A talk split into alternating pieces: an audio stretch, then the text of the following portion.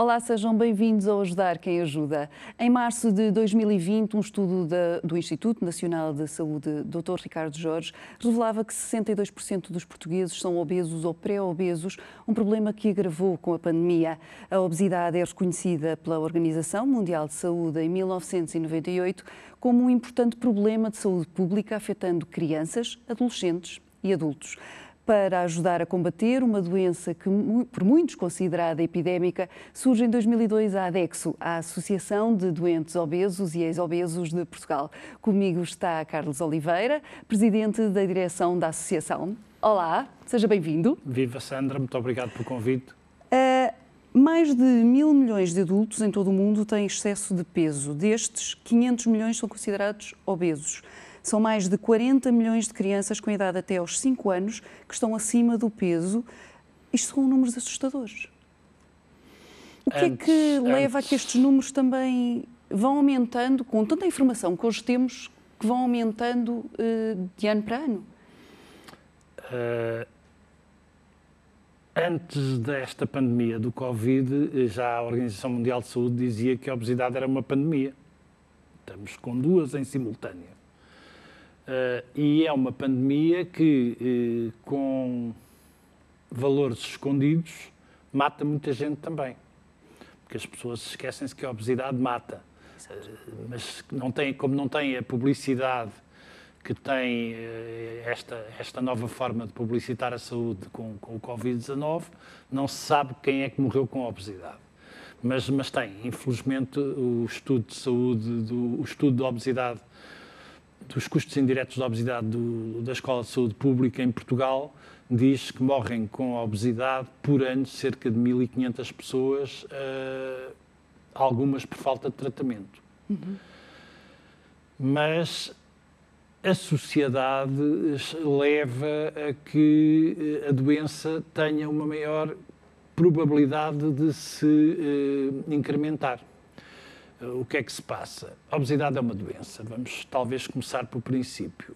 A maioria das pessoas pensa que é uma doença comportamental, que o indivíduo é gordo porque quer, porque come muito, porque não faz exercício, é sedentário, aquelas coisas todas que se sabem. Mas a realidade não é essa. Nós acompanhamos uh, um estudo que está a ser feito por quatro centros internacionais. Uh, começou com o Centro Rockefeller, com o Jeff Friedman, que descobriu a leptina. A leptina é a hormona que diz ao cérebro a quantidade de energia que está armazenada no corpo. Uh, depois a professora Ana Domingos, aqui no Instituto Gulbenkian de Ciência, continuou com a, com a investigação nesta área, descobriu que no tecido nervoso simpático, aquilo que nós conhecemos por espinal medula, existe uh, um, um, neurónio ligado às células gordas, uhum que é responsável por esta comunicação da leptina. Por isso, a leptina é produzida pelas células gordas, manda o sinal a este neurónio, este neurónio manda ao cérebro, o cérebro trabalha o sinal, sabe se há energia suficiente ou não, e se houver, manda queimar. Acontece que depois uh, este sinal volta para baixo, mas não passa deste neurónio. Ou seja, o indivíduo com obesidade não tem condições de queimar gordura, ou só consegue queimar gordura em situações extremas. Uh, o que é que isto quer dizer? E, e, entretanto, vamos só concluir a investigação. A professora Ana Domingos investigou isto e, com, com processos de fotoluminescência, descobriu que à volta deste neurónio existem, nas pessoas com obesidade, porque as pessoas sem obesidade isto não acontece, um número enorme de macrófagos, que são as células que aspiram toda, uh, todo o lixo dos combates com bactérias e com vírus e com isso tudo. E o, o neurotransmissor, a norepinefrina, que vem do cérebro para o, para o neurónio e que devia chegar à célula gorda, é totalmente absorvido por estas células ali. E a comunicação não passa. E então não passa, logo a célula não queima gordura. Por isso as pessoas com obesidade têm uma doença que não lhes permite queimar gordura, elas não conseguem queimar gordura. Conseguem depois em situações realmente muito extremas, as tais os, os, os, tais, as tais dietas muito exageradas e descompensadas, o tal exercício físico exagerado, porque depois ninguém consegue viver assim para o resto da vida e isso tem outras consequências muito mais graves também. Mas pronto, a obesidade é efetivamente uma doença, as pessoas vivem com esta doença e têm esse problema, não comem porque querem, porque elas vivem permanentemente com fome. O, o, o cérebro acha que não tem energia suficiente para viver e, e, e, dá ordem permanente para comer, por isso as pessoas vivem com fome e estão permanentemente disponíveis uhum. para comer.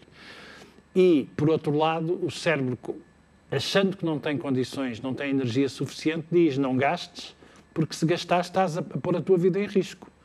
Uh, e então a pessoa vive com, uma pessoa com obesidade vive com, este, com estas ordens permanentes.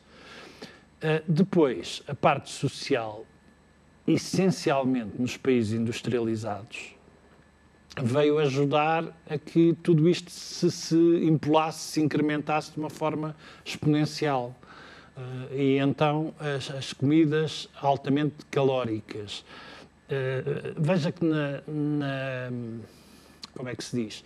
Na. na ai, Nós até aqui no, na, no sul da Europa até que, que tínhamos dietas mediterrânicas até aumentaram, eu, não é? Mas, eu, mas eu, queria, eu queria dizer, é na natureza, uhum. na natureza, uh, o animal come em alturas de abundância, mas depois tem os períodos de carência onde gasta porque não tem comida e anda à procura os invernos. O, o urso come para comer, para, para subsistir, para subsistir ao, ao, ao, inverno, à hibernação de inverno. Uh, a própria natureza é assim. A partir da Segunda Guerra Mundial, uh, a zona industrializada do mundo, porque há uma zona que não é industrializada uhum. e que isto não é verdade, a zona industrializada do mundo passou a ter alimentação disponível, alimentação muito mais calórica, com muita gordura, com muito sal, com muito açúcar, uh, e sem períodos de carência. Por isso, as pessoas estão permanentemente a comer, uh, estão a ser levadas a não fazer exercício, porque toda a tecnologia, o conforto da tecnologia, tudo aquilo que, que, é uma que a tecnologia mais sedentária. levam mesmo a que haja uma vida sedentária. Uh, e depois, hoje em dia, já se começa a ter uma visão diferente de, de, deste processo e começar a tentar chamar as pessoas para atividades públicas, inclusive e gratuitas, onde possam, pelo menos, mexer-se. Para que não, não é preciso fazer exercício de competição, é preciso mexer-se. Uh, para que não, não entrem neste processo de sedentarismo tão acentuado. Mas isso é a própria sociedade que, foi a própria sociedade que criou isto. Eh, desmontar isto vai ser muito difícil nos países industrializados. Acredita que o reconhecimento da, da OMS, com, de, no fundo, a reconhecer a obesidade como doença, uh, mudou alguma coisa uh, na forma como os países veem este problema e, e, no fundo, o reconhecem como saúde pública ou nem por isso? Uh, sim e não. Pronto, em Portugal mudou. E mudou porquê?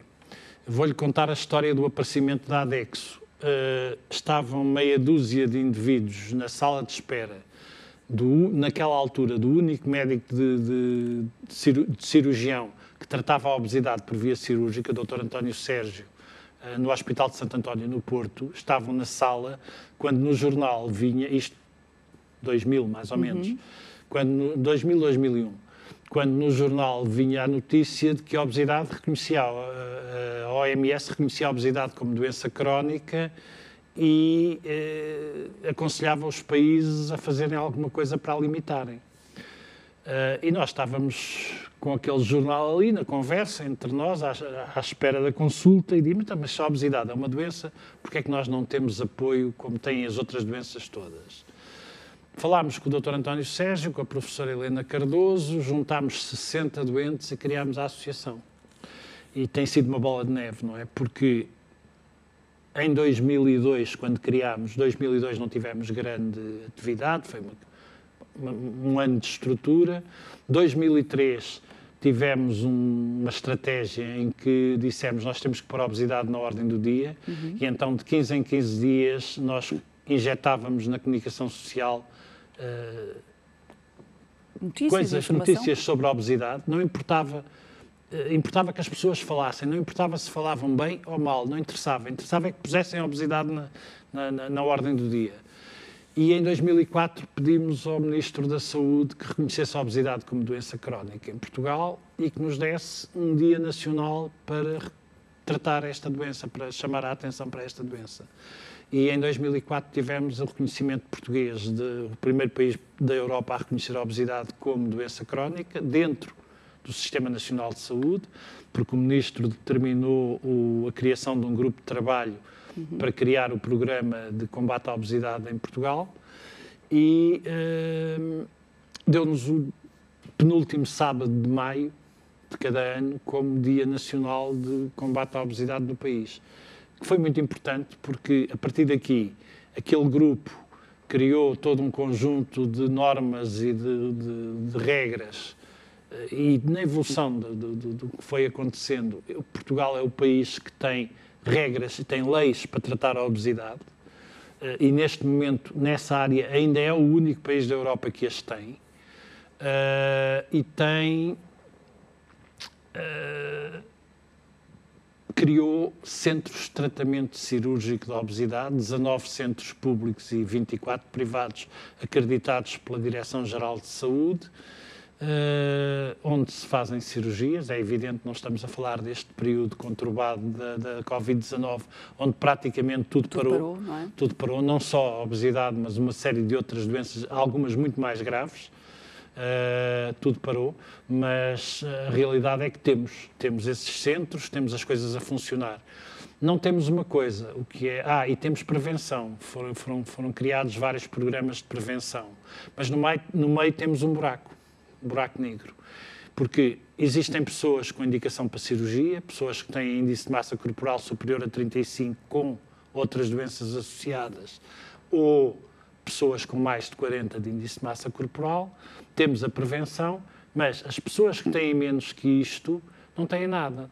Não têm nada porquê? Porque uma pessoa para cirurgia tem o processo praticamente todo pago no Serviço Nacional de Saúde, ela é tratada e não paga praticamente nada uma pessoa sem indicação para cirurgia tem medicamentos, mas os medicamentos não são comparticipados e são caros. Estamos a falar de medicamentos que por mês custam 260 euros, mais ou menos. 220, 230, depende do medicamento. Tendo em conta o nível de vida dos portugueses. Não, não, não é viável, é não é viável. A pessoa, a pessoa poderá fazer um ou dois meses e para, e isto não é um tratamento para um ou dois meses, é um tratamento que eh, ajuda na perda de peso e na mudança comportamental, mas precisa de, no mínimo, seis meses, de, no mínimo, seis meses de, de, de tratamento efetivo, não é? E, e, e, era muito importante que, eh, como é que se diz, que, que houvesse... a comparticipação de medicamentos Exato. existisse. Eh, foi aprovado, já agora a troco disso, foi aprovado há uma semana, foi publicado no Diário da República uma recomendação da Assembleia da República, dos grupos parlamentares ao Governo, onde tem várias coisas para o tratamento da obesidade, entre elas a comparticipação de medicamentos, porque não lembro ao diabo que um médico de família apanha uma pessoa com obesidade que não tem indicação para cirurgia e que sabe que não tem dinheiro para estar a, a, a comprar, a comprar medicamentos, aqueles medicamentos, claro. o que é que ele tem para lhe dizer? É evidente que o médico não diz isto que eu vou dizer, mas o que apetece é dizer, olha, engorde, quando tiver o índice de massa corporal de 35, a gente arranja-lhe é uma doença qualquer e, e, e mandamos-lhe para um centro de tratamento. Isto não lembra ao diabo, não é? Claro, Porque não faz, há, não faz, sentido estarmos a incrementar a doença uh, de uma pessoa que pode ser, pode regredir e ser tratada antes. Precisamente, agora que fala de, de, dos médicos, como é que é feito este, este diagnóstico? A pessoa, normalmente, imagino que seja diretamente o médico de família que eh, dá a indicação depois para esses centros, mas eh, as pessoas já vão, eh, elas próprias, à procura de ajuda ou também há uma própria vergonha ou negação até de que possam ter um problema? Nós temos dois casos distintos de uhum. pessoas uhum. com obesidade temos uh, o, a pessoa com obesidade tem um problema, um problema complicado, porque em termos de saúde está tudo bem até muito tarde. Eu vou-lhe dar o meu exemplo pessoal. Uh, eu tinha muito peso a mais, eu cheguei a ter 156 quilos, mas uh, fazia análises, via, fazia os exames todos, estava tudo bem. Entretanto, nos meus 46 anos, disparou tudo quadro pré-diabético, eh, apneia de sono, não conseguia dormir deitado porque não conseguia respirar como deve ser, uh, todo um conjunto de problemas que colesterol e, e que, que nunca tinha subiu tudo. E, e isto foi num espaço curtíssimo, naquele ano, num espaço curtíssimo. Foi quando eu descobri que eu tenho que fazer alguma coisa porque isto não está bem. Não está mesmo bem. Uh, e há essa pessoa que entende então que a obesidade é um problema de saúde e que lhe está a afetar a saúde e que pede ajuda para, para tratar, e há a pessoa que diz: Não, estou com peso a mais, mas não, não tenho problema nenhum uh, até ao momento em que vai ter, não é? Claro. Quando tiver. Muitas depois... vezes as pessoas esquecem disso, é que a obesidade acaba por estar associada a outras doenças até uh, doenças oncológicas. É? uma, sim, sim. A obesidade, isto, a obesidade está associada, a, neste momento está perfeitamente catalogado, a cerca de 200 doenças e 13 tipos de cancro. Isso está perfeitamente catalogado. Uh, agora, independentemente disso, há coisas que as pessoas não pensam logo. Isto é assim. Toda a gente sabe que um carro, com o andar, com, com vai criando folgas. Sim. Toda a gente sabe isto. E de vez em quando tem que ir à manutenção. E, e tem, não, e tem que ir, tem que ir à manutenção e às vezes tem que substituir peças. Não é porque criaram folga, regulamentos que não rodam bem, tudo isso. Ora, nós temos exatamente a mesma coisa.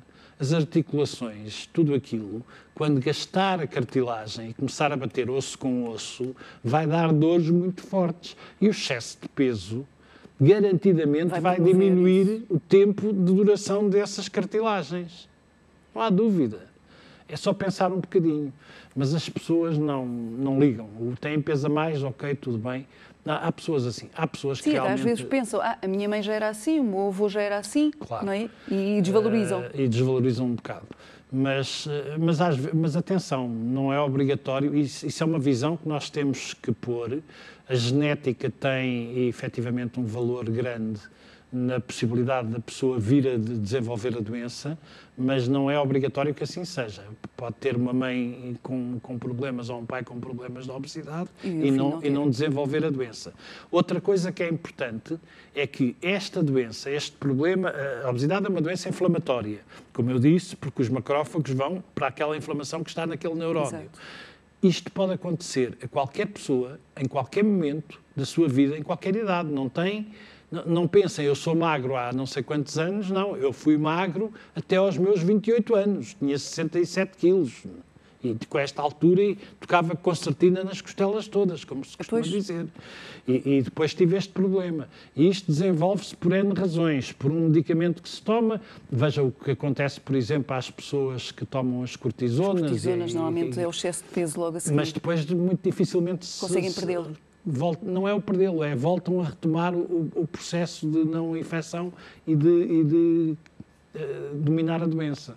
É, é, é difícil uh, que as pessoas entendam isto, mas é bom que entendam.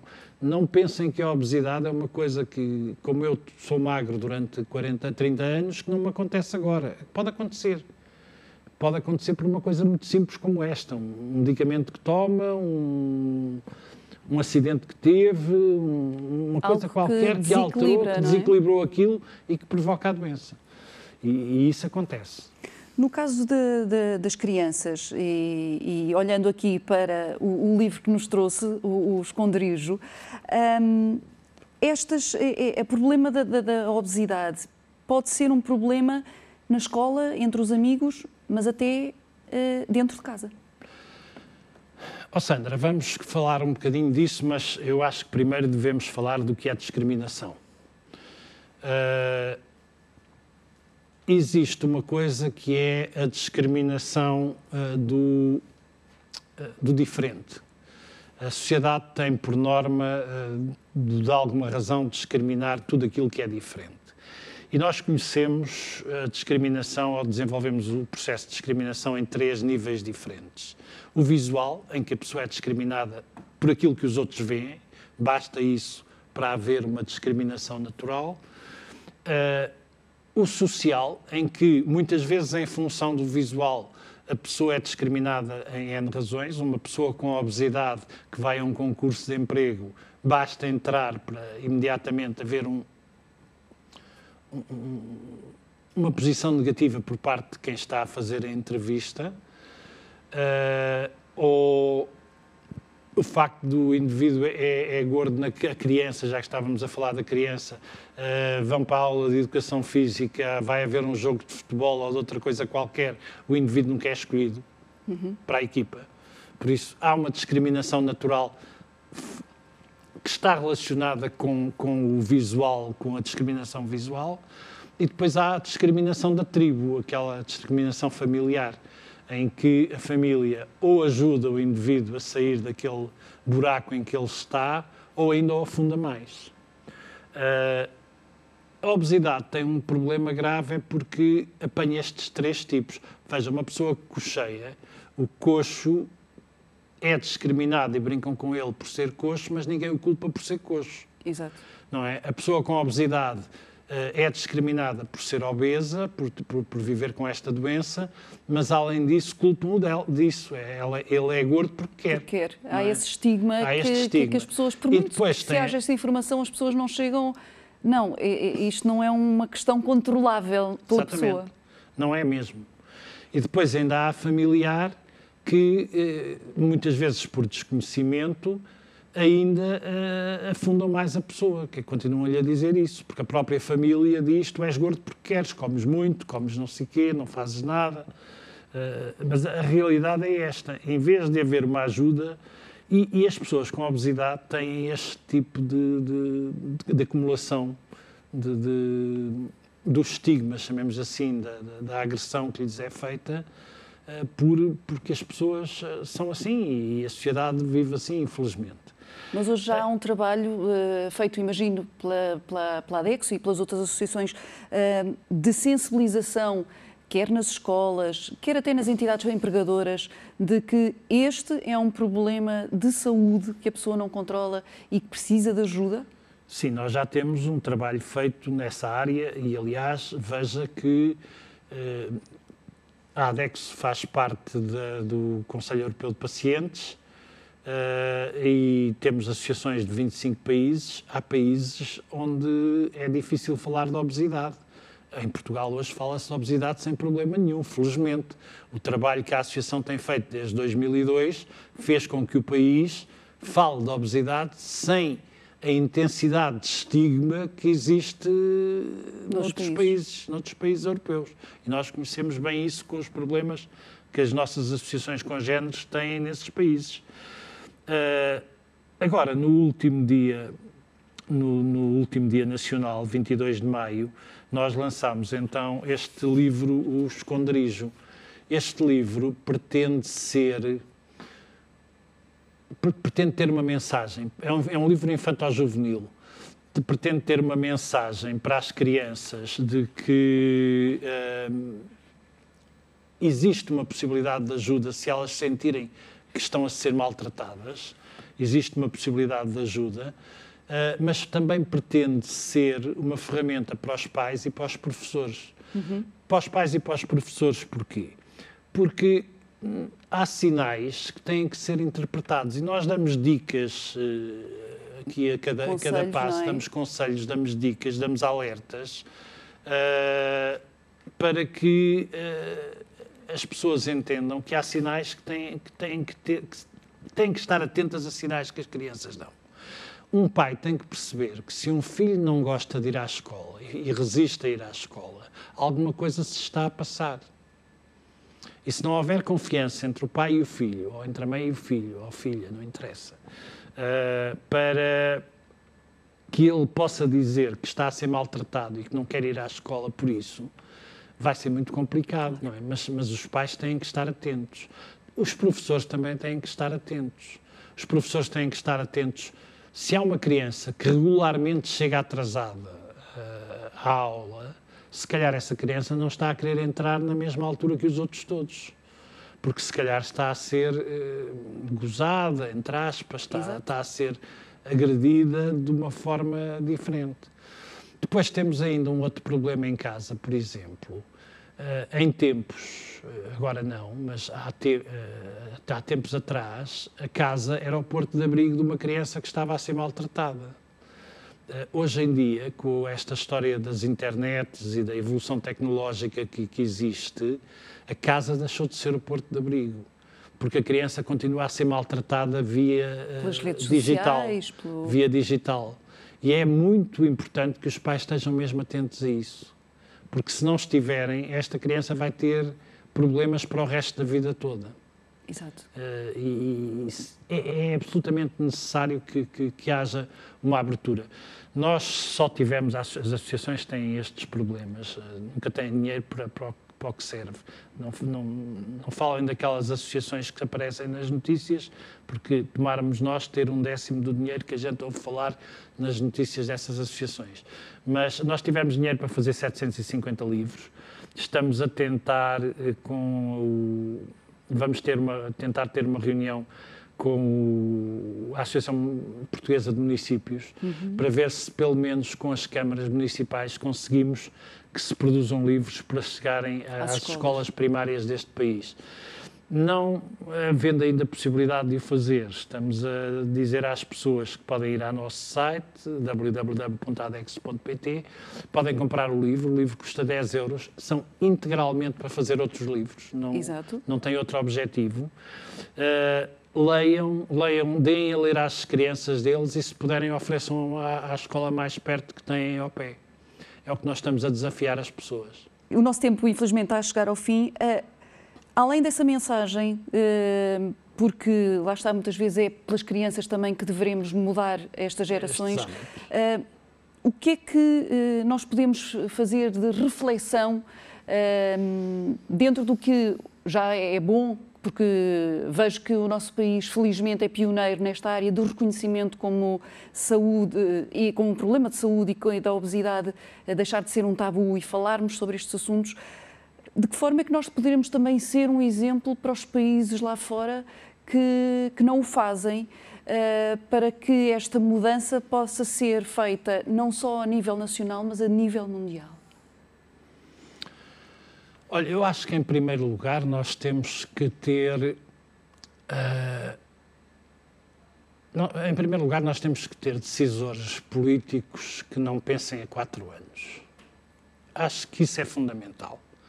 Quando nós tivermos decisores políticos que se sentem àquelas secretárias e que pensem a 10, 15, 20 anos e que decidam a 10, 15, 20 anos, venham ou não a ser reeleitos, isto seria fundamental para o nosso país.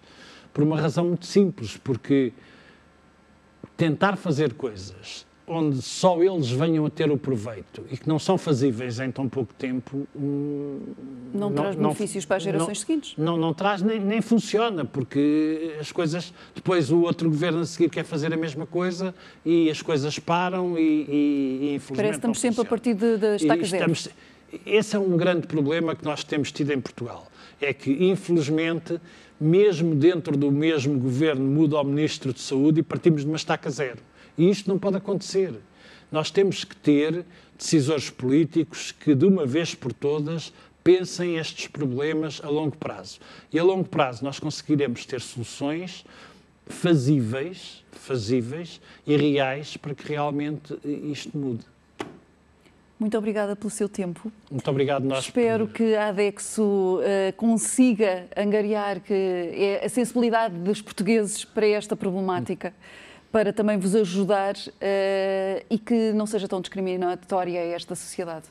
Muito obrigado também e obrigado pelo apoio que nos estão a dar. Nós voltamos uh, no próximo programa com mais uma instituição, uh, porque é importante ajudar quem ajuda. Até lá, fique bem, fique com o S.